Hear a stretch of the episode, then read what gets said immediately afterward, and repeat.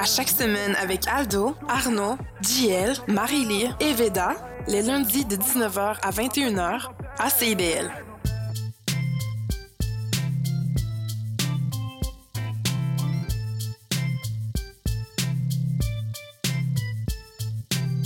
CIBL 105 Montréal.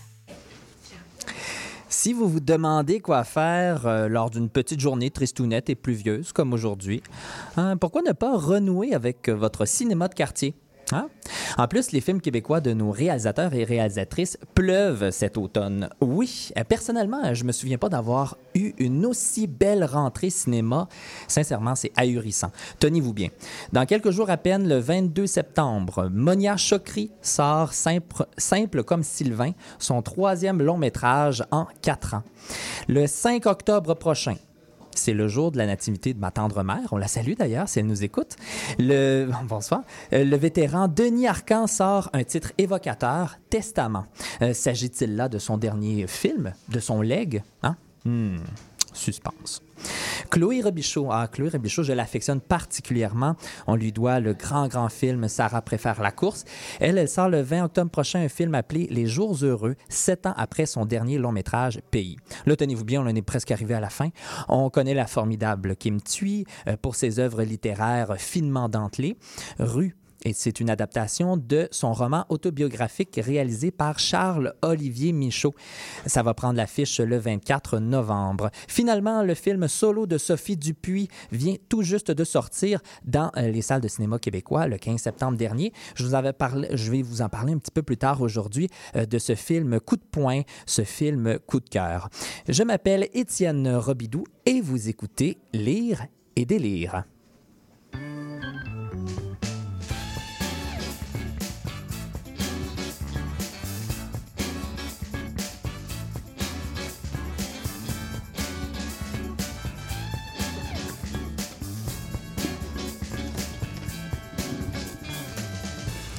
Auditrices, auditeurs, bonsoir. Bienvenue à Lire et Délire, votre rendez-vous culturel de CIBL. Bonsoir, chères chroniqueuses et chroniqueurs. Bonsoir, Étienne.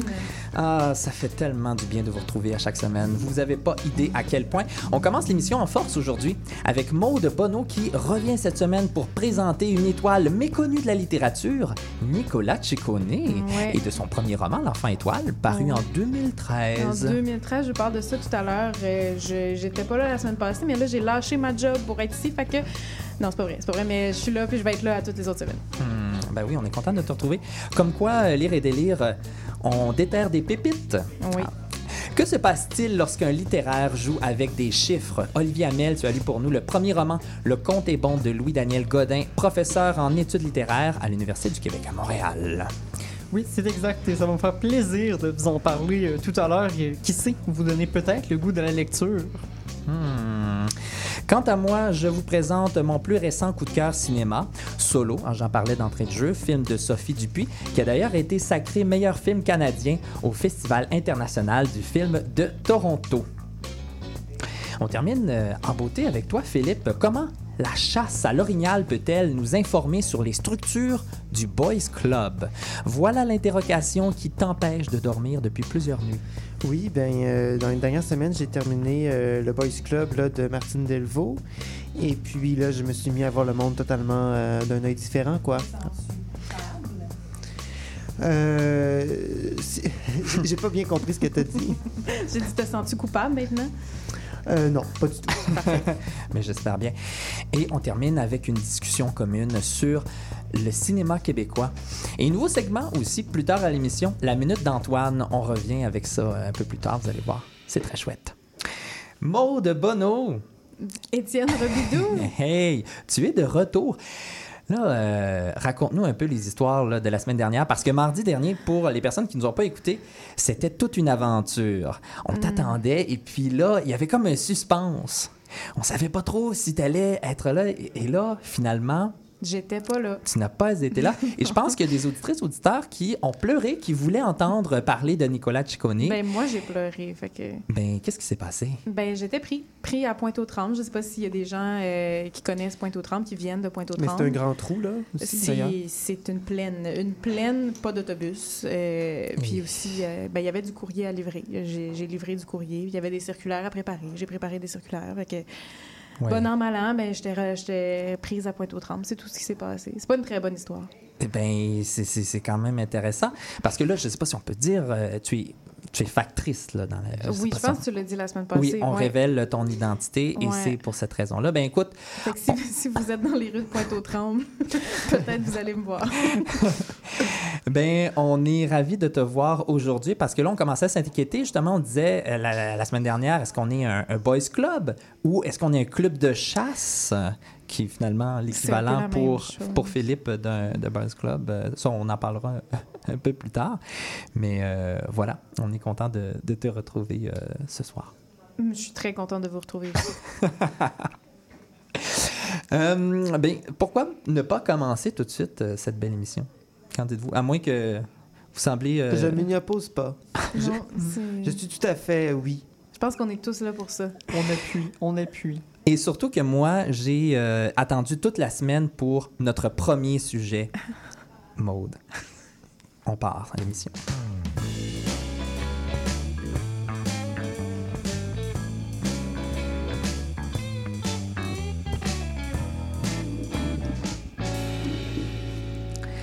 Étoile montante de la musique québécoise, Nicolas Ciccone a composé les succès populaires Je t'aime tout court, Je t'aime pas, je t'adore et plus récemment Le verre d'oreille GAFA, diminutif de Google, Apple, Facebook et Amazon. Amazon. Les maîtres du monde, quoi. Oui. Euh, celui qui sait remettre à sa place les milléniaux, hein, qui parle franglais dans ses chansons, euh, ne fait pas que de la musique, non. Euh, Peut-être euh, vous l'ignorez, mais c'est un artiste multidisciplinaire. Oui, oui, un auteur de trois romans. Et Maude, tu nous parles de son premier opus, L'Enfant étoile, paru en 2013 aux éditions Libre Expression. Oui, je, je tiens à te, à te reprendre. Je pense pas que c'est Oh. une étoile montante. Ah, ah, je pense qu'elle est montée. Là, je sais pas c'est quoi le statut de son Pour- étoile, mais pourtant, le titre de son livre, c'est L'Enfant étoile. l'enfant étoile, mais c'est pas lui. Ça parle pas de lui du Ah. tout, du tout. Bref. Ah, ok, c'est pas autobiographique, là, déjà. Non, non. Puis là, je vous, préviens, on va embarquer dans un long voyage parce que sais pas le seul roman de Nicolas Ciccone que j'ai lu. En fait, c'est plus un conte celui-là, mais bref, le seul livre de Nicolas Ciccone que j'ai lu. Puis j'ai vraiment l'intention de vous parler de chacun d'entre eux parce que c'est c'est juste trop bon. C'est trop, euh, c'est trop bon. Pour plein de raisons, c'est juste trop bon. OK. Fait que là, tu vas nous faire une série complète là, sur Nicolas on Ciccone. s'embarque sur une série Nicolas Ciccone. Euh, là, je, je vais vous parler de son premier, euh, son premier livre, mais ça se peut qu'on en parle dans une autre chronique aussi. Là. Fait que je, je- je veux juste mettre la table parce que c'est c'est gros. Je, vous- on- je vous ramène à la chronique qu'Olivier a faite à notre première semaine euh, qui parlait de Marcel Proust. Il a tout fait en, en une... en une chronique, Euh, moi, Nicolas Ciccone, il a fait euh, trois livres de 100 pages chaque, puis je vais en faire je sais pas combien de chroniques. Fait que je sais pas si ça démontre la, la richesse de l'œuvre de Ciccone ou mon incapacité d'être concise. C'est ça, parce que là, tu dis, c'est pas une étoile, mais en même temps, tu sembles quand même avoir un, un petit faible, un béguin presque pour sa Ben oui, littérature, pour ses livres. On peut aimer des, des- On peut avoir le béguin pour quelque chose qui n'est pas une étoile montante. Mais donc, l'étoile montante, parce que là, premièrement, là, on, on est dans les astres, euh, Oui. et surtout que j'ai lu à quelque part qu'il se serait inspiré euh, du Petit Prince pour écrire une espèce de conte philosophique. Est-ce qu'on retrouve la magie du célèbre conte d'Antoine de Saint-Exupéry? Non. Si on parle Oh. de magie, non. OK. Ben, en tout cas, je- bref, oui, oui, on, on sent l'inspiration, on sent l'inspiration du Petit Prince, mais on ne ressent pas, la, disons la, la magie ou le, le fantasme qu'on trouve dans le dans le Petit Prince. Euh, ben, je vais commencer par le début, par vous introduire à c'est quoi l'œuvre. Euh, c'est, comme je disais, un conte. Euh, il a été écrit et illustré par Nicolas Ciccone. Donc, on voit la, la page couverture. C'est comme un, un cœur qui est aussi une ampoule faite avec des, des crayons pastels. Mais en fait, ça a l'air plus d'être fait sur une, une tablette électronique. Puis, il nous, il nous précise aussi à l'envers de la première de couverture que quand il était enfant, euh, il aimait bien euh, dessiner sur les, les fenêtres embuées. Euh, puis en grandissant, il a perdu ce- ce- cette activité-là, cette habitude-là. Et là, il dit Heureusement, il y a un an, tandis que je marchais sur le bord du trottoir, j'ai aperçu un adulte qui dessinait avec ses doigts sur la glace d'un auto stationné. Il avait tracé la plus belle des étoiles. Ce jour-là, j'ai décidé, décidé de me remettre au dessin. Donc, Ah. ce- ce- C'est inspirant. c'est très inspirant. En fait, tout ce, tout ce conte est très inspirant. Euh, il a été, ça, comme tu l'as dit, Étienne, il a été paru, il a paru en fait en 2013. euh, et je veux vous ra- ramener en 2013. euh, C'était un temps, il y a longtemps. C'était avant J'étais la tout COVID. jeune, J'étais tout jeune, j'avais 16 ans. Oui. Mon sac à dos sur une épaule, sur l'autre, la vie. Ah, je me suis trompée, mon Dieu, c'est les paroles de Ciao Bella. C'est c'est bon, c'est tellement bon. Parce que pour vrai, Nicolas Ciccone, ça l'a bercé mon enfance. J'ai écouté Ciao Bella, c'est une de mes chansons Oui, préférées. vrai, ben, c'est bon. Au karaoké, c'est le fun. C'est c'est malade, c'est malade. de- As-tu parti en italien en plus? oui, ça donne, ça donne le goût de partir. Euh, ça, puis euh, les, le- il y a- en tout cas, il y a d'autres chansons que, que j'aime beaucoup. Euh, mais bref, T'es ça- une fan de, de, de sa musique, peut-être? absolument. J'écoutais beaucoup rock détente euh, pour m'endormir le soir. Puis Nicolas Ciccone, Hein, euh, C'est vrai. c'est très vrai. C'est, ça- le rock détente a bercé toutes mes nuits. Wow. Euh, oui, c'est, c'est incroyable. Fait Est-ce que- qu'à un moment, tu l'arrêtais ou ça continuait à Ça jouer con- toute la nuit jusqu'au matin avec Ouais. euh, l'émission du matin? ça continuait toute la nuit jusqu'au Wow. matin. Euh, oui, Fait que c'est ça ta petite personnalité. c'est rock détente. tout, est, tout est dû à rock détente. Tout est rock détente. Ah, Oui. wow, c'est fun. Puis là, justement, on parle de musique, de musique, mais ce livre-là est inspiré d'une chanson. C'est inspiré d'une chanson. Je vous ai même pas parlé de quoi. C'est pour ça que ça prend plusieurs chroniques parce que c'est tellement dense quand même. Ça prend plusieurs, plusieurs minutes pour en parler. Euh, oui, c'est inspiré d'une chanson. La chanson s'appelle. euh, Faire la guerre à la mort, faire l'amour à la vie. Oui, exactement. On sent, on sent l'urgence de vivre là-dedans. hein. Oui, c'est évocateur, c'est C'est- poétique. C'est vraiment évocateur. Puis je propose qu'on en écoute un, un extrait. Pourquoi On va se gâter, hein On se gâte, on écoute ça. Les mots qu'on a peur d'entendre, les mots qui tuent, les mots qui blessent, les mots qu'on pleure en silence, les mots qui laissent dans la détresse. Un diagnostic de cancer, et du coup notre vie s'effondre.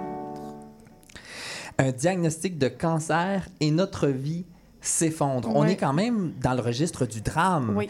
Euh, Est-ce qu'on retrouve ces thèmes-là dans, dans ce livre? Absolument. Euh, puis, en fait, tu m'as écrit plus tôt, euh, ben, il y a deux semaines, en fait, moi, dire hey, Savais-tu qu'il existe cette chanson pour. euh, il il s'est inspiré de cette chanson-là. Cette chanson-là a a été sur un album, tout ça. Je dis Ben oui, je le sais. Je le sais parce que la chanson, ça ouvre le livre. La première page qu'on lit, Wow. c'est la chanson. Donc, Nicolas Ciccone a décidé, lui, de ne pas faire confiance à son lectorat du tout, du tout. Euh, de dire, ils vont pas être capables de mettre les pièces du puzzle une par-dessus l'autre, une à côté de l'autre. Il dit, je vais leur montrer, je vais dire, moi, je me suis inspiré de ça. Je vais mettre ma toune là.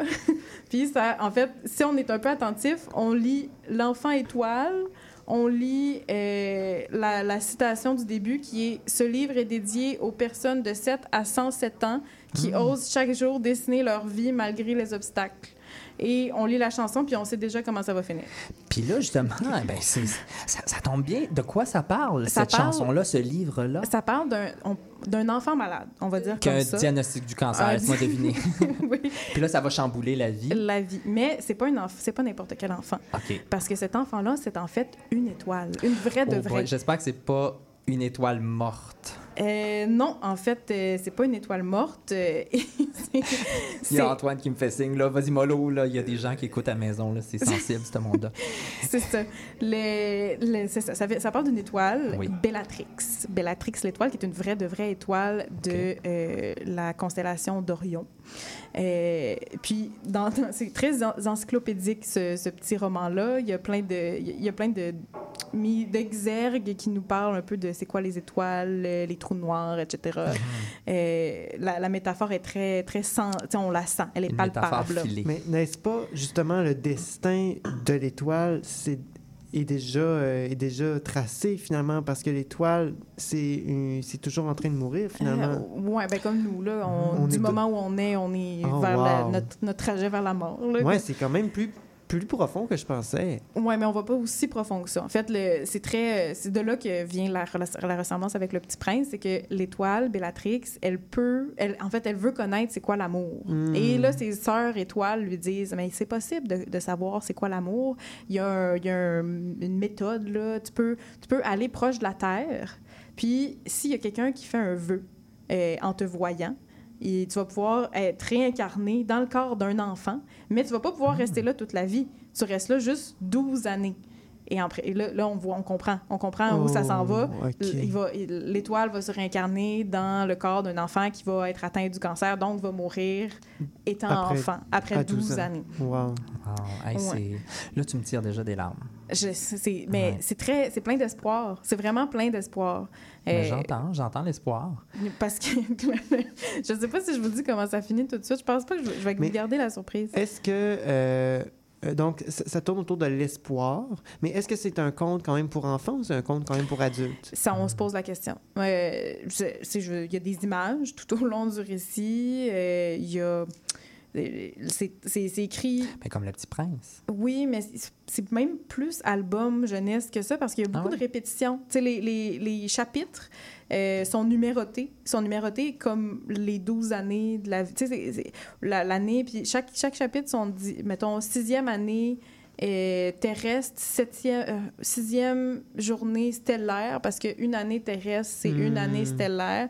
Puis là, ça dit le partage et la richesse. Puis, comme de fait, dans ce chapitre-là, le- l'enfant étoile va apprendre c'est quoi le partage et la richesse. Ah! Euh, c'est Est-ce que tu dirais qu'il y a une nature très didactique euh, au chapitre? moins moralisatrice, je dirais. Oh. Oui, c'est parce que tout, tout le livre nous pointe vers les enfants, surtout les enfants malades, puisqu'ils ont un temps compté. euh, savent, très bien comment saisir toute la beauté de- du quotidien, la beauté des petites choses et autres gestes du quotidien, comme, euh, comme euh, la chanson. La chanson. C'est malheureux. C'est là-dessus qu'on va se laisser. Mais L'Enfant étoile, le premier roman de Nicolas Ciccone, mon petit doigt me dit qu'on va continuer à en entendre parler. Ben, je vais vous lire des extraits, je vais vous en parler un petit peu plus en détail parce que là, je voulais juste mettre la table. Il y a trop de choses à dire sur ce livre-là. Ben, finalement, c'est une œuvre riche, pourrait-on dire. On a déjà hâte à la semaine prochaine. Restez là, fan de Nicolas Ciccone. Merci, Maude.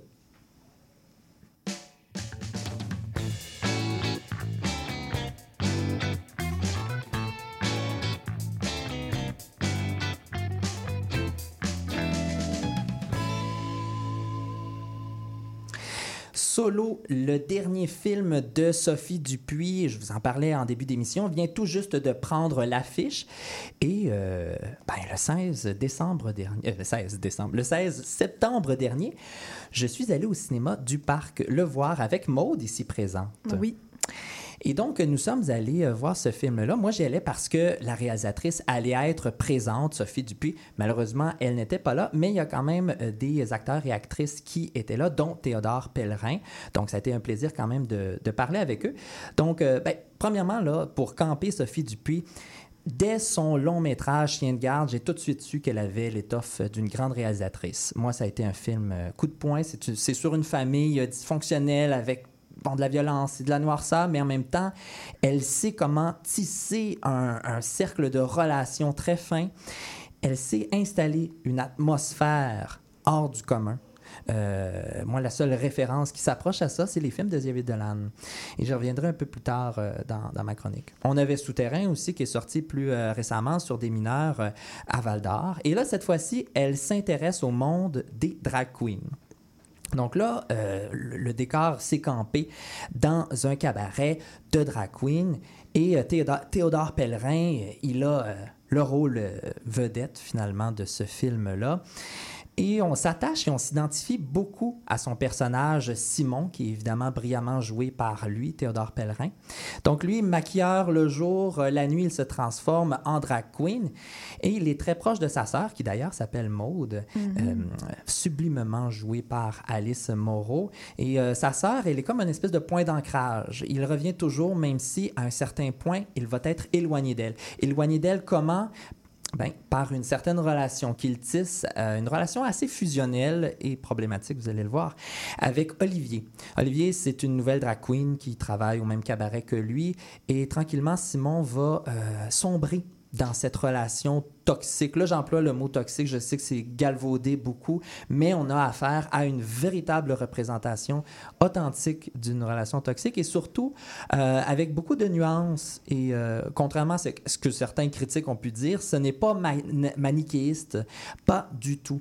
Non, on est vraiment du côté d'une relation qui commence euh, tendrement, qui nous tire un sourire aux lèvres au départ, et tranquillement, on, sombre un peu avec Simon. On, on voit déjà des red flags, en bon, des drapeaux rouges en bon français.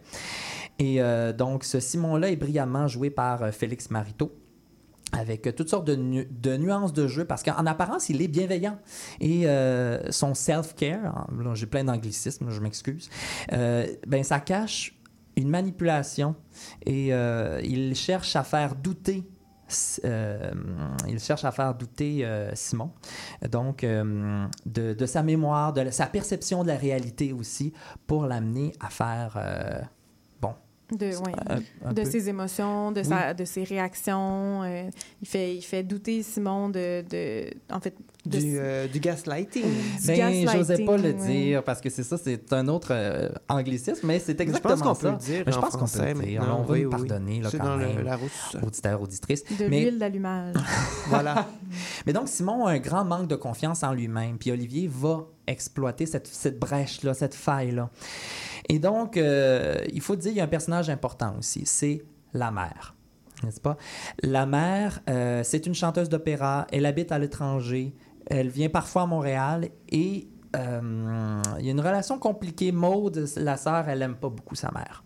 Par contre, euh, Simon, lui, c'est c'est son idole, sa mère. Il veut l'amour de sa mère, il cherche son attention, son approbation, et il va, il va être assez déçu parce que sa mère, elle est assez froide, elle est assez distante. Elle se montre, oui, gentille à l'occasion, mais sans plus. Euh, et il y a des scènes, je vous dis, gâcherai pas, mais il y a des scènes, une, une qu'il a rejoint dans l'hôtel, et, et là, euh, ben, c'est C'est ça. c'est crève-cœur. On va arrêter ça là crè- parce C'est tu- crève-cœur. On l'a raconté dans les médias, mais je ne veux pas le- vous gâcher ce plaisir-là. Ce que je veux vous dire, c'est que moi, un des personnages que j'ai le plus aimé, c'est Maude, justement. Parce qu'à un moment donné, Simon, il retrouve sa sœur Maude. Et euh, c'est après avoir connu euh, bon, toutes sortes d'échecs euh, sur le plan émotionnel, tout ça. C'était prévisible, je vous gâche rien. Et là, il retrouve sa Maude et il dit Est-ce que tu m'aimes encore et ça, ça a été un moment très, très, très poignant euh, Mhm. pour moi, un moment de grande complicité. Euh, pour moi, ces personnages-là, justement, sont plus vrais que nature. Ça m'a tiré plusieurs larmes, je dois vous dire, là, au cours du, du visionnement. J'ai souvent pleuré juste parce que ce qui m'était présenté était, était à ce point réel que j'ai l'impression que les personnages sortaient de l'écran pour, mon Dieu, vivre de ma- devant mes yeux.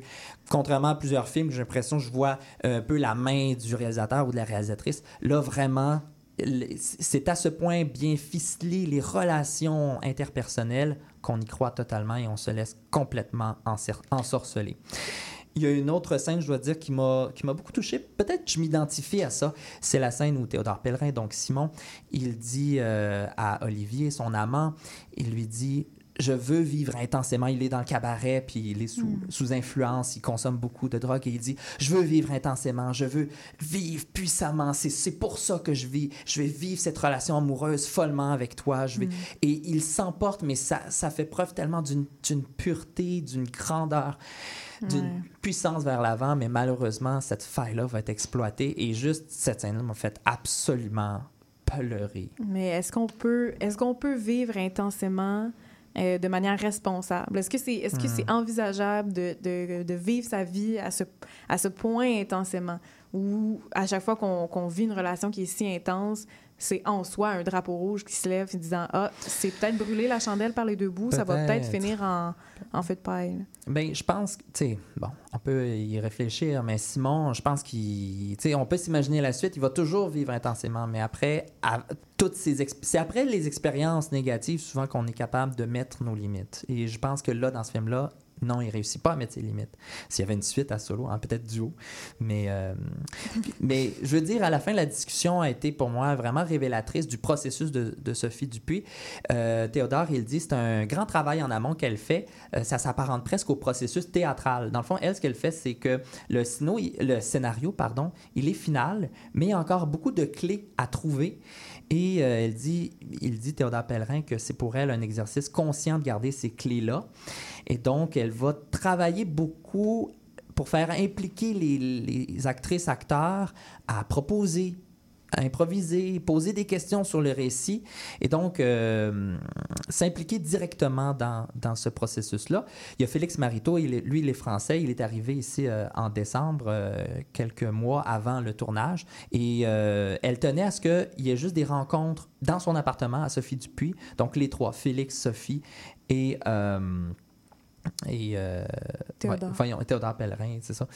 Et donc, il y a, on sent justement beaucoup cette communion-là, c'est très visible à l'écran et c'est mérite, euh, ça Et- mérite d'être mentionné. Et pourquoi est-ce qu'on devrait. C'est quoi la différence, par exemple, entre Chien de garde, qui est un des premiers films, puis celui-là? Pourquoi je devrais écouter Solo plutôt que Chien de garde C'est quoi l'élément, peut-être que de plus Qu'est-ce que tu as retrouvé de, de Sophie Euh, euh, dans. Ouais, ouais, ouais. Ben, en une minute, parce qu'on n'a on a pas beaucoup de temps, mais je dirais euh, davantage de finesse. Chien de garde, on était dans la puissance. On était vraiment dans le côté très, très brut. Souvent, c'est ça, les premiers euh, opus des réalisateurs, réalisatrices.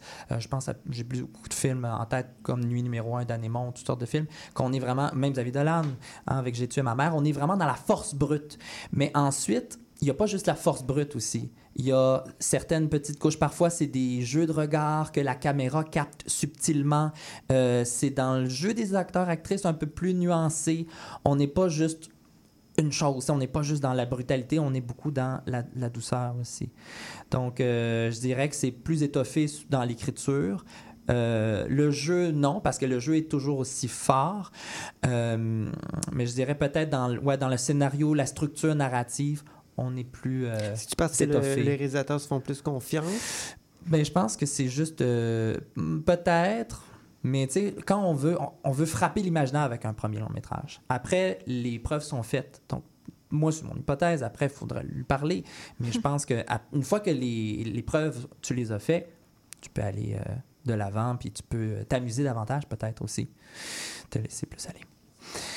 Alors voilà, euh, si vous voulez aller voir cet excellent long métrage, je vous encourage fortement à le voir. Sophie Dupuis, solo, ça a pris l'affiche et euh, mon petit doigt me dit aussi que je vais vous parler de d'autres films bientôt parce que c'est une rentrée euh, culturelle cinématographique incroyable au Québec cet automne.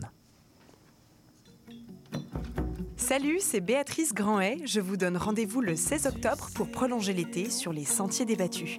Une série de balados réalisés à travers le Québec qui vous emmène dans un voyage au cœur de lieux alternatifs et des gens qui les habitent. Alors je vous dis à bientôt sur les Sentiers débattus.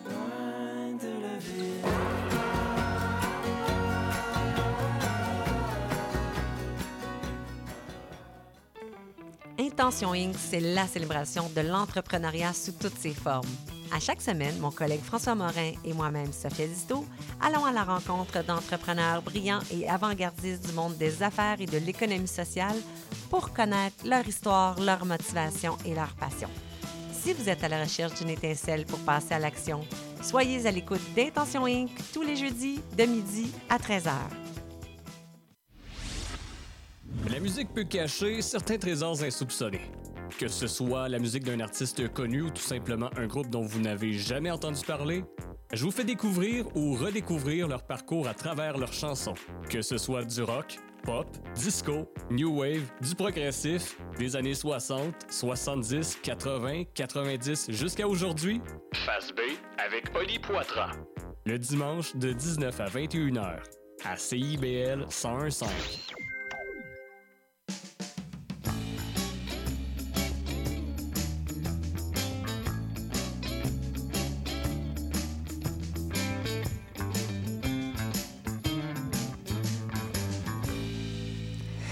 Après cette euh, courte pause publicitaire, vous êtes de retour à Lire et délire, votre rendez-vous culturel et littéraire sur les ondes de CIBL.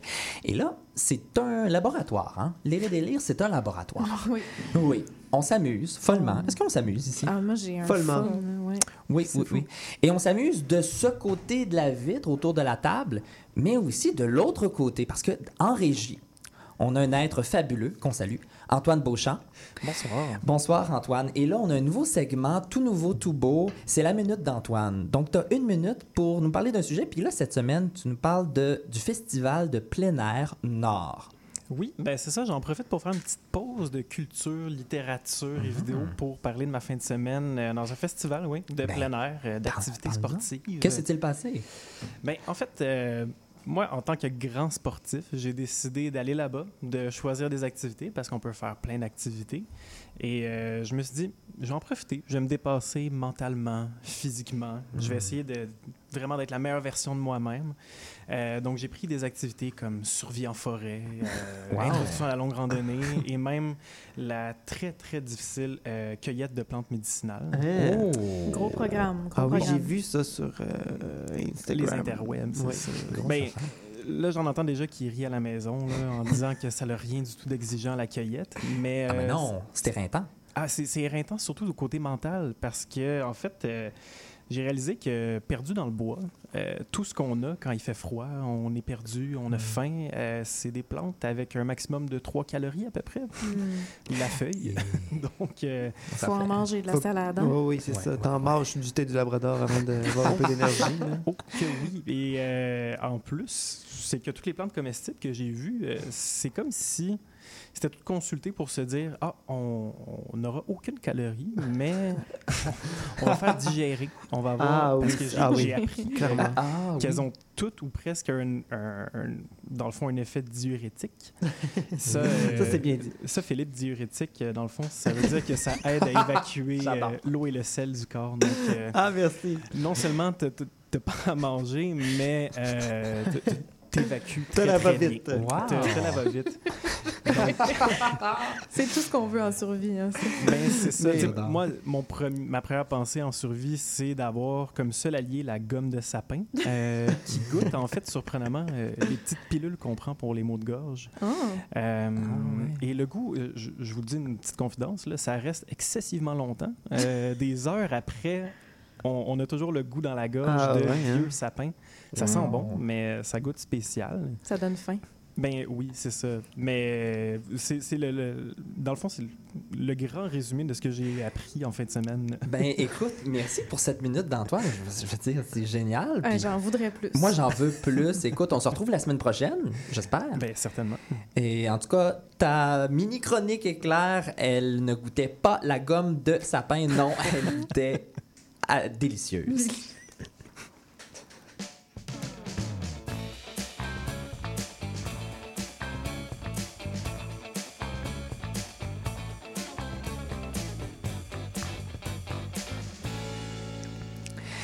Paru en août dernier chez La Peuplade, le premier roman de Louis-Daniel Godin fait déjà beaucoup réagir. Le Conte est bon fait partie des 12 œuvres finalistes au prix Wepler, Fondation La Poste à Paris. Hein, quand même prestigieux, Paris, on parle de Paris tout de suite. euh. Oui, Pa- Paris, parce que je ne connaissais pas cette, ce, Non. ce Ben oui. prix. Puis en toute transparence, il faut le dire. euh, Louis-Daniel Godin, oui, il fut l'un de nos émérites professeurs au département d'études littéraires de l'UCAM. Excellent prof, je dois dire. Moi, je l'ai Oui, beaucoup aimé. moi aussi. On dirait, une, adoré. on dirait une vaine flatterie, mais euh, vraiment, c'est un bon prof, il faut le reconnaître. C'est unanime, oui. Dans ce premier opus, donc, euh, le protagoniste se demande a-t-on une dette envers quelqu'un? Lorsqu'on est adopté Et là, de cette question surgit une pléiade de calculs et de chiffres. Merci beaucoup, Olivier, de l'avoir euh, lu pour nous. Euh, ça a piqué ma curiosité. Dès sa sortie, le compte est bon. Oui, en fait, euh, le compte est bon, ça, ça pose déjà un, un petit problème, de- ben, un problème, pas un problème de la couverture, mais c'est en ce sens qu'on allie les littéraires et les chiffres. Et pour ceux qui connaissent un peu de littéraire à la maison, vous savez sûrement que habituellement les littéraires et les chiffres, c'est toujours la blague de on ne sait pas compter. Petite ça fait anecdote, bon. Petite anecdote personnelle. euh, à l'UQAM, on a des ententes d'évaluation où on vote les pourcentages et ce qu'un ou une professeur nous a présenté cette session-ci totalisait 110 pour la session.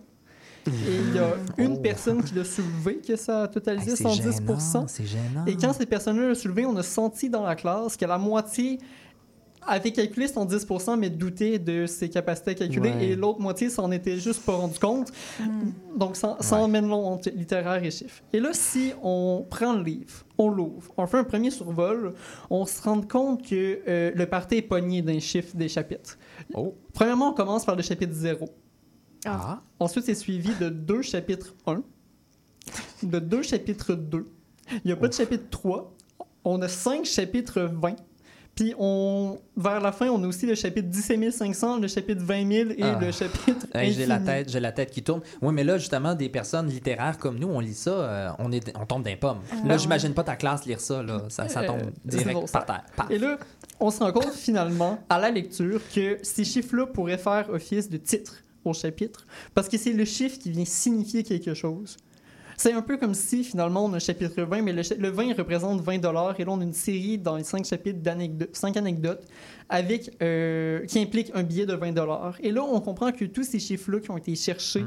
euh, par l'auteur, qui sont cherchés par le narrateur, qui s'identifie comme étant Louis-Daniel Godin-Ouimet, euh, Ah, le donc, narrateur? le narrateur. Donc, on, on- ça brouille vraiment la frontière entre réalité, fiction, autofiction. On ne le sait pas, puis je préférais pas me prononcer. Laisser Oui, ça comme un genre euh, flou, euh, mais qui a toutes ses qualités quand même. C'est un livre qui va vraiment aller à la recherche des coïncidences. Comment les coïncidences entre certains chiffres qui vont survenir, un peu comme le numérologue qui va, qui va identifier certains chiffres alentours qui vont prendre une, une valeur plus importante. Euh, c'est un livre sur l'écart, le vide et le trou. Donc, on sent, c'est euh, un livre sur la relation entre un enfant et sa mère adoptive qui va vraiment être identifié comme sa vraie mère. Parce que, comme l'enfant va le dire, c'est un enfant qui a été adopté après cinq jours. Et ça veut dire qu'il n'a pas souvenir, en fait, d'avoir été adopté, même si il sait depuis toujours que ça, ça ne lui a pas été caché. L'adoption fait partie de sa réalité. Parlons un peu de l'histoire, si tu le veux bien, justement. On parle donc d'un enfant ici. On parle principalement d'un enfant. Donc, on commence euh, chapitre 0. Chapitre 1, c'est l'apprentissage du, du- de, la notion de rien et toutes les premières fois. Donc, on parle vraiment de l'enfance, puis on se rend à peu près jusqu'à 33 ans. Euh, Il y a le chapitre 37 Ah, qui est quand 37 ans, mais c'est vraiment euh, euh, sur les 33 premières années de, de vie, Ok. si on veut, qui Donc, représente quand même la majorité de... Le récit s'articule autour d'une vie, celle d'un personnage qui s'appelle Louis-Daniel Louis-Daniel Godin. Godin-Moumet, qui Oui. étudie en littérature et qui devient professeur de littérature. OK. Euh, on est beaucoup dans le livre sur le mode de la répétition. Donc, il y a des bouts de phrases qui vont être constamment répétés euh, dans la syntaxe. Et cette répétition-là fait un peu comme un jeu de, de balle au bon. Comme si le narrateur lançait une balle qui rebondissait par terre, qui rebondissait sur le mur, qui rebondissait par terre, qui le rattrapait. Et là, on, on fait ces gestes-là répétitifs jusqu'à en fait, ce que, euh, jusqu'à ce que les mots euh, perdent un peu leur sens, changent de sens, se virent de leur sens, qu'on puisse les retourner comme un gant. Là, l'image de retourner comme un gant, je la prends directement du livre. Donc, c'est vraiment cette idée que le langage peut porter un sens qui est autre que, que celui euh, qu'on lui accorde C'est finalement. Et c'est joué avec ça tout le long. J'imagine que ça insuffle un, un rythme extraordinaire, cette répétition-là, mais est-ce qu'on se lasse de ce style-là ou... euh, Parce que pour l'avoir lu, c'est c'est un peu comme le style de Mayou. En Dernier C'est un peu Bouchard. comme le style de Mayou, à la rigueur, même c'est du Racine, donc il y a Marguerite Duras aussi qui fait Mhm. certains passages, cette espèce de- d'effet de, de répétition-là.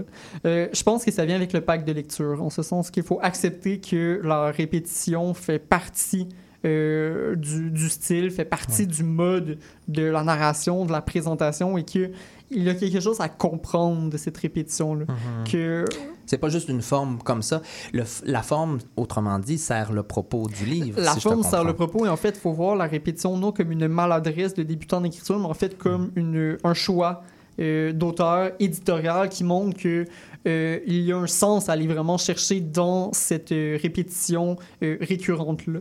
Hmm. Euh, Et qu'est-ce que ça montre, justement? Qu'est-ce que ça pourrait montrer? Bien, un peu comme je disais, ça vient chercher cette idée que quand on se met à répéter euh, de suite plusieurs mots, comme si, par Mhm. exemple, je disais, euh, je sais pas moi, lire et délire, lire et délire, lire et délire, lire et délire, et là que je le répète un peu comme un mantra finalement, qu'une qu'une pensée qui se crée, qu'on on peut assimiler cette pensée-là, qu'à force de le dire, je vais peut-être m'enferger sur les mots, je vais peut-être faire des lapsus, je vais peut-être ne Hmm. pas être capable de, de distinguer ce que je suis en train de dire, que les, les syllabes vont toutes se mélanger et que, dans le fond, c'est un, un peu ce rapport-là aliénant qu'on a au langage. Donc, Mhm. cette répétition-là vient travailler cette notion de, euh, d'aliénation à la longue. euh, Dire pour appréhender le monde, peut-être pour le comprendre. Euh, pour essayer peut-être d'avoir une prise sur le monde. Il y a beaucoup qui c'est une approche, euh, je veux pas, il est question de la psychanalyse, donc on comprend que le, le livre a comme été euh, écrit à la suite d'une psychanalyse, pendant une psychanalyse, euh, que ça, ça, ça naît un peu de cette, de cette, cette approche-là. là. Puis là, on peut quand même dire, pour le bénéfice de nos auditeurs, auditrices, Louis-Daniel Godin s'intéresse énormément à la théorie psychanalytique et à sa juxtaposition sur le, le texte littéraire, c'est-à-dire la compréhension, l'analyse littéraire à partir de la psy- euh, psychanalyse. Exact, c'est son Ouais. champ de spécialité euh, dans le domaine. Mhm. Et euh, bien, si vous le permettez, je vais vous, je vais vous en lire un extrait, en fait. Absolument. Donc, euh, on se déplace au chapitre 33, justement. Et, voyons, je vais juste essayer de trouver un début de phrase. Et bon, je vais vous lire la page. D'ailleurs, on remarquera l'écart entre le nom ainsi inscrit dans le livre et le nom inscrit sur le livre. Il y a un écart d'un nom. Le nom oui mais. Oui mais il y a un écart qu'on se dira en remarquant la différence entre le nom dans le livre et le nom sur le livre. Habituellement, le nom sur le livre est le vrai nom, tandis que le nom dans le livre est le faux nom, c'est-à-dire qu'habituellement, la vérité est hors du livre et le mensonge dans le livre. Ici, c'est l'inverse. La vérité est dans le livre et le mensonge hors du livre. Il ne faut pas croire ce que dira l'auteur sur son livre. Il ne faut pas le croire. Car la vérité est dans le livre. Ce n'est pas une vérité référentielle, ce n'est pas une vérité sur la coïncidence entre la littérature et la vie, sur la coïncidence entre l'histoire vécue et l'histoire racontée. Il ne faut pas compter là-dessus. Il faut compter pour raconter. Il faut compter jusqu'à soi pour enfin dire je. Peut-être quelque part vers la fin, peut-être. On verra rendu là. Mais il ne faut pas compter là-dessus sur la coïncidence entre la littérature et la vie. La vérité n'est pas là, la vérité est ailleurs. Wow. C'est comme un slam. Il semble répondre à beaucoup de questions qu'on se pose sur l'autofiction, tout ça. Puis je tiens à dire là, quand même, le passage que tu nous as lu n'arrive pas au début, il arrive à moitié du livre, même un peu plus tard. C'est On pas dirait- un. On dirait une introduction. On dirait une introduction, mais là, c'est impressionnant que c'est un personnage qui nous parle et qui nous dit carrément ne croyez pas l'auteur. C'est un peu paradoxal. C'est des pro- dans ce, ce passage-là, c'est des propos qui ont déjà été tenus un peu avant. Donc, euh, certains d'autres passages où que l'auteur va mentionner, où la narration va mentionner que l'auteur aurait menti, Euh, notamment, euh, plutôt, on a le fameux cas du, du cahier de bébé bleu, euh, Mhm. fin de chapitre. Donc, euh, souvent, on va répéter le cahier de bébé bleu la première fois, la première lettre de Noël qui se trouve dans le cahier de bébé bleu. Et finalement, au chapitre suivant, euh, la narration va révéler ben, le cahier de bébé, il était rouge. Mais on a Mhm. préféré dire le Ah cahier ouais. de bébé bleu parce que ça sonnait mieux, le cahier de bébé bleu. Comme si les B s'enchaînaient et non, ainsi de suite. Et donc, euh, oui. C'est euh, vraiment une, une écriture de l'intime, je dirais. Non, les chiffres n'ont pas cet effet de, de froid. Au contraire. Ben, intime, oui, surtout que là, on a affaire à un personnage qui parle de son auteur et d'un auteur qui parle de son personnage.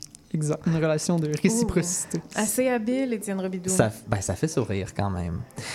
Merci Olivier, ça donne franchement envie de le lire. Donc, euh, Le Conte est bon de Louis-Daniel Godin, on retrouve ça à La Peuplade, ça vient de sortir. Procurez-vous ce livre, allez lire, faites votre propre tête et pourquoi pas nous écrire à lire et délire. Point, euh, CIBL. CIBL, oui, à Commercial. commercial gmail.com. Voilà. Wow. Voilà.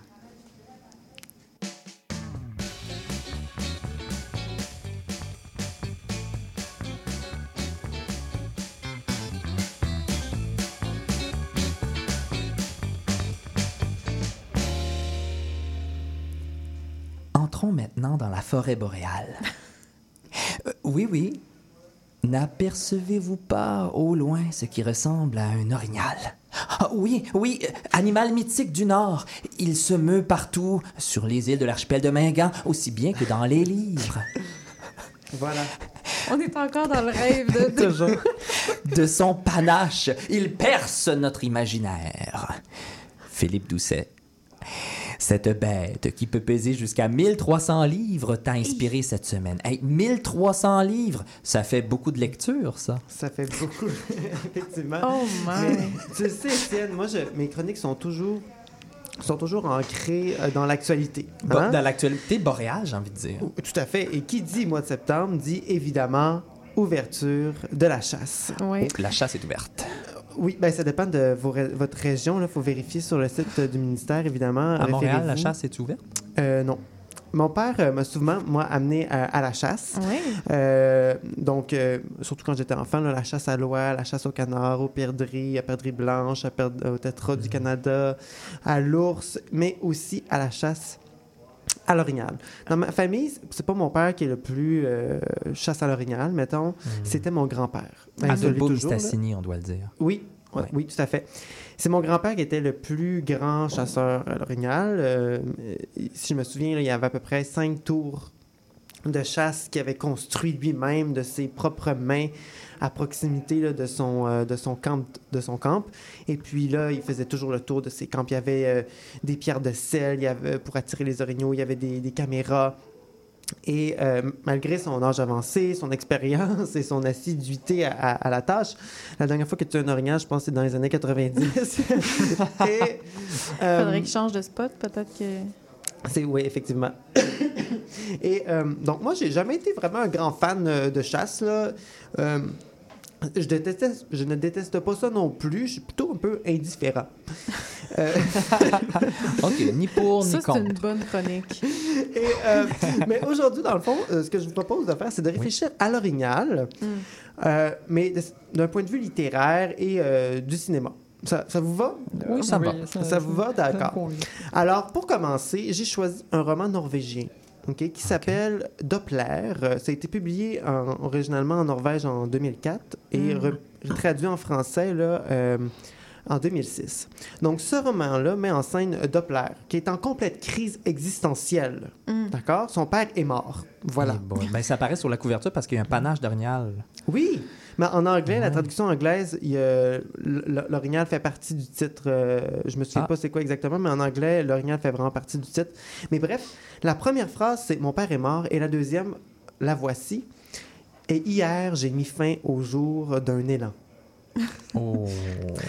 Alors, au fil de la lecture, là, vous comprendrez que la mort de son père l'emmène euh, à vouloir s'isoler, à même refuser de vivre dans la société, qui est une société euh, malade, euh, sclérosée, Ouais. pathétiquement consumériste. Et lui, là, il quitte tout. Il est, il est écœuré Ouais. de cette vie-là. Il a besoin de prendre son élan. Oui, il va- exactement. Il va vivre, euh, il va quitter sa famille, ses enfants, même sa, ben, sa femme enceinte, tout ses, son emploi, et il va, il va aller s'installer dans le bois. Et jusqu'à date, ça ressemble beaucoup à l'histoire de mon grand-père. Mais non, non, c'est pas. C'est vrai partiellement. Il vit beaucoup dans le bois, mon grand-père. Et euh, Mais pas en Norvège. euh, non. Et, euh, mais là, la première chose qui arrive, c'est qu'il a faim. Alors, c'est là qu'il va euh, aller tuer un orignal. Et j'aurais dû dire une orignal, parce qu'il y a à côté de, de- de- un coup que la, tête, la bête est tuée, et il se rend compte que, voyons, il y a un tout petit qui est à côté. Et là, le tout petit bébé orignal, euh, comme si de rien n'était, va, va comme prendre Doppler comme sa mère. Et puis là, il va Oh. devoir... il, là, il va pas le lâcher, là. Il reste avec. Mais là, sa mère est, est morte. Oui, parce que lui, il veut la manger. Oh. D'ailleurs, il va faire du troc avec la viande euh, de sa mère Ouais. parce que pour lui, Doppler, c'est quelqu'un qui, qui, qui n'en peut plus de la société, mais il ne peut vivre sans le lait pasteurisé. Parce que le lait pasteurisé, pour lui, c'est la plus, c'est le summum de la société. La société n'a rien fait de plus grand que le lait pasteurisé. Non, il n'est pas tard. Et oui, et lui, il se dit, mais moi, je suis prêt à renoncer à tout dans la vie, sauf le lait pasteurisé. Donc, il doit toujours redescendre dans le village pour aller chercher du lait pasteurisé. Ouais, parce qu'il faut le dire, en fait, il habite en forêt, mais c'est pas vraiment la forêt, c'est genre le petit bois en banlieue d'Oslo. C'est là, comme le euh, Mont-Royal à Montréal. sais, c'est c'est vraiment tout près, là. Il y a des sentiers euh, qui passent en avant de sa tente. Là, Oui. c'est pas... Oui, oui, c'est ça. Puis il va, le, le- il va fait qu'il adopte le petit orignal, puis il l'appelle, il, voyons, il l'appelle le Bongo. Voilà, Doppler, c'est son nom. Et là, euh, Bongo, c'est pas, c'est essentiel à l'histoire, mais c'est pas, c'est pas le, le- le pilier principal là, de, de- de- de l'histoire tant que ça, là, je trouve. Et qu'est-ce que c'est Euh, le pilier de l'histoire, justement? Ben, c'est autre chose. C'est euh, un travail sur l'altérité, en fait, puis la relation Oui. filiale de père en fils. Et Bongo va venir remplacer en partie le fils jusqu'à ce que. Doppler renoue euh, à- sa relation avec son fils qui est pour l'instant resté dans la ville, avec la civilisation, avec la mère. C'est ça, c'est ce que j'allais dire. En fait, c'est comme une espèce. Merci de cet L'Orignal- ajout. L'Orignal, c'est comme une espèce de miroir, j'ai trouvé, dans le sens qu'il va beaucoup projeter sur l'Orignal, alors que l'Orignal, il a rien demandé pantoute. Là, tu sais. Mm.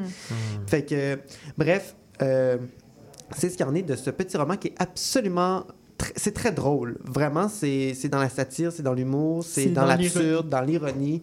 Allez, euh, allez lire ça. Puis là, pour les gens à la maison, quand même, on a un Philippe qui brandit le roman là, d'une Ben, main je le assez montre, ferme. C'est convaincant. Oui, Regardez. tel un panache. Alors, si le roi de la savane est le lion, eh bien, l'orignal est certainement euh, le roi de la forêt, n'est-ce pas? Comme tu l'as présenté, euh, tu l'as présenté d'une manière fabuleuse, tu l'as montré d'une Ben manière majestueuse. Hein? Puis c'est ça, l'orignal. C'est grand, c'est digne, oui. c'est Puis c'est une bête qui ne se laisse pas facilement voir. Je pense que c'est là de- que naît un peu... Il faut aller profond dans la forêt pour pouvoir aller à la chasse pour pouvoir le rencontrer. C'est pas comme les, les niaiseux de chevreuil là, qui viennent brouter dans votre euh, cour arrière, là, puis ça prend... euh, les, les orignaux, ils n'ont pas besoin de Jules Goldwater pour les protéger, là, tu sais.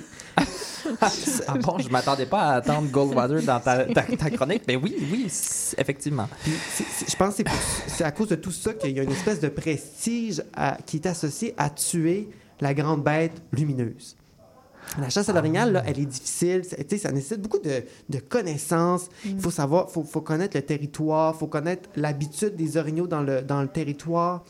Euh, on doit savoir utiliser correctement euh, les outils, là, donc euh, le, le- appeler l'orignal, les méthodes, comment utiliser l'urine. Puis là, on va, on, va, on va aller acheter de l'urine de jument pour pouvoir attirer le mâle. C'est Ça, t'as très connu ça dans ton enfance? Absolument, je suis né dans l'urine de jument.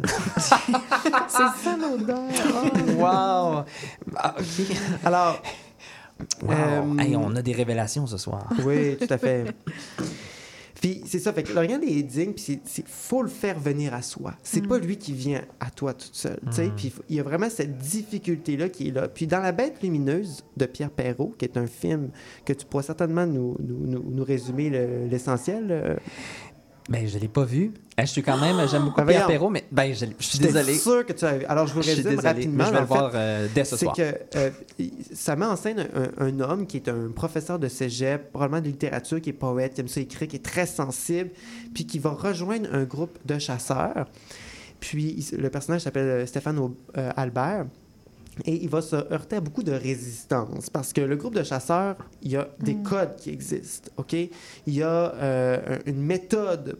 Puis, puis lui, il connaît pas ça. Lui, ça l'écœure, euh, OK? Euh, tuer un... euh, euh, tuer un, un- un lièvre, là. lui, il aime pas ça, mettre ses mains là-dedans. Il connaît pas ça, puis il, il, il est pas capable d'assimiler, de s'intégrer dans ce dans groupe-là. Puis le groupe il est, vra- est vraiment méchant avec lui. tu sais, Ils vont le rejeter, puis ils vont le traiter de toutes sortes de noms, tu sais, parce qu'il il, il- il ne fait pas partie de la gang, Non. finalement. tu sais. Puis même s'il veut s'initier, ben pour lui, it's too bad. You're not from the... Tu sais, t'es pas, t'es pas de nous, là, tu sais.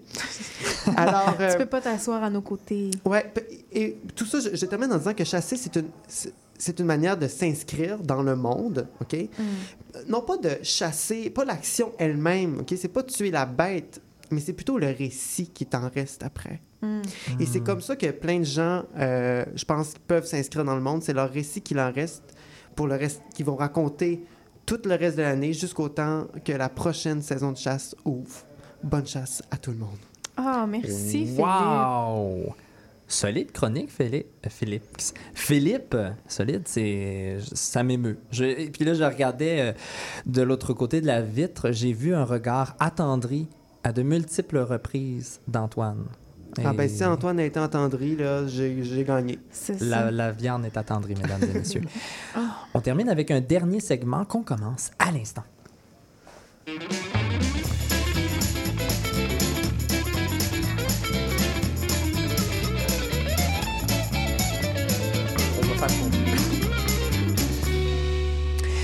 C'est le segment Dans la mêlée qui conclut l'émission. Il reste à peine quelques minutes, hein, mais on ça, a va, ça va batailler fort. ça va batailler fort, mesdames et messieurs, avec une telle musique, surtout euh, composée par notre cher Simon Pelletier, qu'on salue puis qu'on aime. Et, euh, ben écoutez, cinéma québécois. Est-ce qu'il y a des amateurs, amatrices de cinéma québécois autour de la table? Je lève ma main. Oh, Maude! Ben, Qu'est-ce que tu aimes dans le cinéma québécois? Puis est-ce que tu as des belles trouvailles récemment, là, des films que tu as vus? euh, moi, je sais que tu en as vu. Les Chambres Rouges, par exemple, mais je te laisse Mais parler. ça, ça fait peur. Ça fait peur. Moi, j'ai eu peur. ça Ah, m'a moi, glacé tu vois, c'est pour les ça que je pense rouges. ne pas aller, parce que je pense que ça me fait trop peur. Ben moi, je t'encourage. Je t'encourage à aller voir. Oh non, je suis trop angoissé. déjà, Maud a je fait pense. des cauchemars. J'ai fait des cauchemars, Oh! mais c'est des bons Est-ce- cauchemars. Est-ce qu'il est, est-ce qu'il est encore à l'affiche? Parce que moi, je voulais aller le voir, mais j'ai pas eu le temps encore. Je le sais pas. J'ai Il pas. je euh, là, racontons, là, c'est quoi? Peut-être au cinéma moderne. Bon, veux-tu le raconter? Ah, c'est l'histoire d'un tueur en série Eh, sordide. C'est son, c'est son procès, en fait, qui, qui Ouais. commence au début du, du film. Puis on suit, euh, on suit une, une jeune fille qui euh, assiste. En fait, elle se lève très, très tôt pour pouvoir assister à toutes les, les séances euh, du procès parce que c'est un, un procès très médiatisé. Donc, elle se lève très tôt, elle fait la file, tout ça, parce qu'elle veut vraiment être présente. Puis on voit qu'il y a une, une fascination Ah, malsaine qui- ouais. qui, qui naît en fait de, de- ben, en fait qui, qui existe entre elle puis le, le tueur en série et euh, bon on la suit dans, dans son, sa ça. descente aux enfers Puis là, il y en a une finalement. autre qui assiste aussi au procès. Et Ouais. c'est mystérieux. Pourquoi est-ce que les deux assistent? Ils ont chacune leur raison. Leur il y en a une que c'est une Ouais. grande admiratrice. L'autre, là, c'est un peu moins clair, puis on va le découvrir au fil du Mm. récit. Parce que moi, ça, on dirait que juste ça, ça me pose la question. Parce que, tu sais, ces temps-ci, là, il y a une obsession pour les true Ben, crime, c'est ça pour, euh, tu sais, les... On est en plein dedans. pour- Oui. à Ca- Canal D en général, tu sais, où est-ce que les gens vont aller voir euh, Puis moi, je suis pas capable, là, je, je, je- c'est pas des choses qui m'intéressent beaucoup, mais Ah ben, va pas c'est voir comme ça. aller Ça te glace le sang, là. Ben moi, juste y penser, on dirait que je suis est-ce serré, que là. mais est-ce que ça est-ce que ça te euh, ça te soulage de savoir que c'est de la fiction ce qu'il y a dans les chambres rouges? C'est pas un crime véritable il y a personne qui, qui est mort de cette manière-là. Non, Canal D, là. C'est c'est pas les vendredis policiers. là. non c'est Non. pas un tueur si proche non plus C'est euh, ça. Ouais. c'est- Non, je, je, je, je- pareil. Tu sais, je suis comme, j'ai pas besoin de m'imposer autant de douleur. J'en ai Mm. assez. Alors, moi, tu vois, je suis une grande fan de crimes véritables. euh, puis tu disais, c'est- il y a, une- il y a- il y a une- un buzz en ce moment, mais ouais. euh, un tueur si proche, ça, ça date. euh, enquête, c'est des crimes véritables, ça Ben, date honnêtement, aussi. la romantique est un crime véritable euh, aussi. Là. Tu sais, Dans le sens où ce qu'on mettait dans des arènes des gens, allez, battez-vous. tu sais, Je veux dire, c'est pas mal un peu une méthode de Mais- voir. euh, Oui. Mais moi, je dois dire, outre le genre, euh, je dois avouer sincèrement, Les Chambres Rouges m'a laissé sur ma faim de Pascal Plante. C'est son troisième long métrage. Mm. Euh, ça commence de manière, je vais le dire, quand même magistrale. C'est un plan séquence euh, vraiment formidable où est-ce qu'on est en plein dans la cour et euh, là, on, entend euh, l'avocate, euh, euh, c'est-à-dire on entend l'avocat et la, la couronne. La procureure. La procureure de la couronne, merci. C'est extraordinaire ce moment-là, mais je trouve qu'après, on s'essouffle un peu. Bon, Mm. les amoureux, amoureuses du genre pourront Ouais, y aller. Après, moi, je pensais que ça n'a pas l'étoffe euh, que j'aurais espéré Ben, comme film, mais bon, ça reste un bon divertissement. Rapidement, il faut saluer la- le visuel. C'est magnifique. C'est un film Oui, magnifique, ouais. je pense. trouve. Sur le plan visuel, Puis tu as la raison. musique est très, très bonne. Euh, Tu as raison. Voilà. Qu'entends-je? Ah, merci Antoine de me souffler dans l'oreille que c'est le temps euh, de se dire au revoir malheureusement. Si vous avez envie de nous écrire, allez-y gaiement. Ah, on va vous lire avec le plus grand intérêt, lire et délire.cibl à commercialgmail.com. Si vous avez des suggestions, que ce soit euh, de chroniques, de table ronde, ou vous voulez juste nous dire salut, que vous nous aimez, On va Ben, vous dire salut aussi. on va vous dire salut. On remercie évidemment CIBL qui euh, nous accueille dans leur magnifique studio coin Saint-Laurent et Sainte-Catherine. Merci beaucoup à Antoine Beauchamp pour la mise en onde. Merci pour ta minute, c'était super ce soir, j'ai adoré. Merci à toi pour la confiance. Merci, merci, c'est formidable. J'espère qu'on va se retrouver euh, les semaines suivantes. Simon Pelletier pour la musique, formidable musique que vous entendez en ce moment. Allez écouter son album True Color, c'est vraiment génial. Merci à la formidable équipe, euh, à la chronique Maude Bonneau et Olivier Hamel. Merci beaucoup, vous êtes formidables. Co-réalisateur et chroniqueur de l'émission, Philippe Doucet. Oui, merci. Bonne, euh, bonne Merci à toi, Étienne, euh, d'être notre animateur euh, délégué. Ben, ben, merci à vous. Vous êtes tellement une équipe euh, que je chéris, que j'ai dans mon cœur. Sans vous, je ne pourrais évidemment pas faire tout cela. Je m'appelle Étienne Robidou et je suis votre humble animateur qui co-réalise cette émission que vous avez écoutée ce soir. Merci d'être là. On vous espère heureux et heureuse. On se retrouve mardi prochain dès 19h pour un nouvel épisode de Lire et délire. Voilà, j'avais juste envie de le dire différemment là, ce soir. Je sais pas si ça a fonctionné. Là. Ben, je pense que oui. Je- Ouais. un petit peu de délire là, quand même en, en cette fin C'est d'émission. vrai, on n'a pas été délirant, Ben, ben, ben. ben oui, délirons un peu. Ben, délirant. Ben là, j'ai fait plein de jokes là, de pipi. Là. C'est vrai. C'est, euh, À la semaine prochaine.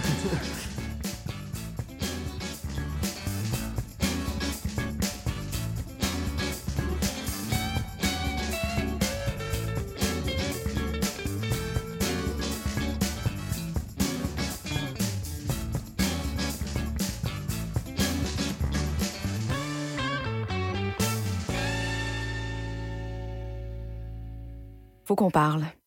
J'ai l'impression que je t'intéresse plus. Quand on est ensemble, tu regardes ailleurs. Tout semble plus intéressant que moi. Je le sais que je suis plate, là. Je, le sais que tu veux garder tes vieilles habitudes. Mais j'aimerais ça sentir que tu me regardes, que tu es concentré sur moi. J'aimerais sentir que j'ai toute ton attention. Sinon, tu pourrais avoir un accident. La route a besoin que vous soyez concentré. Au volant, portez toute votre attention sur la route. Un message de la Société de l'assurance automobile du Québec. Ici Yves Chamard. J'aurai le plaisir de venir partager avec vous une heure semaine la merveilleuse histoire de Québec en musique. Chaque samedi à compter de 6h30 à CIBL 101.5 Montréal. Décadence. Trois heures de musique deep house, soulful house, techno, disco et garage. Décadence. Les vendredis dès 22h, Michael Terzian ouvre le bal à votre week-end. Votre week-end. Votre week-end. Votre week-end. Votre week-end. Votre week-end. CIBL, au cœur de la décadence. Chez Éducalois, On sait que la loi, c'est pas toujours facile à comprendre. et nous sommes là pour vous aider à y voir plus clair. Alors arrête de tourner les coins ronds. Et renseigne-toi avec Angle droit Chaque mardi de 11h à 11h30. sur CBL au 101.5, C'est un rendez-vous parce que savoir, c'est pouvoir.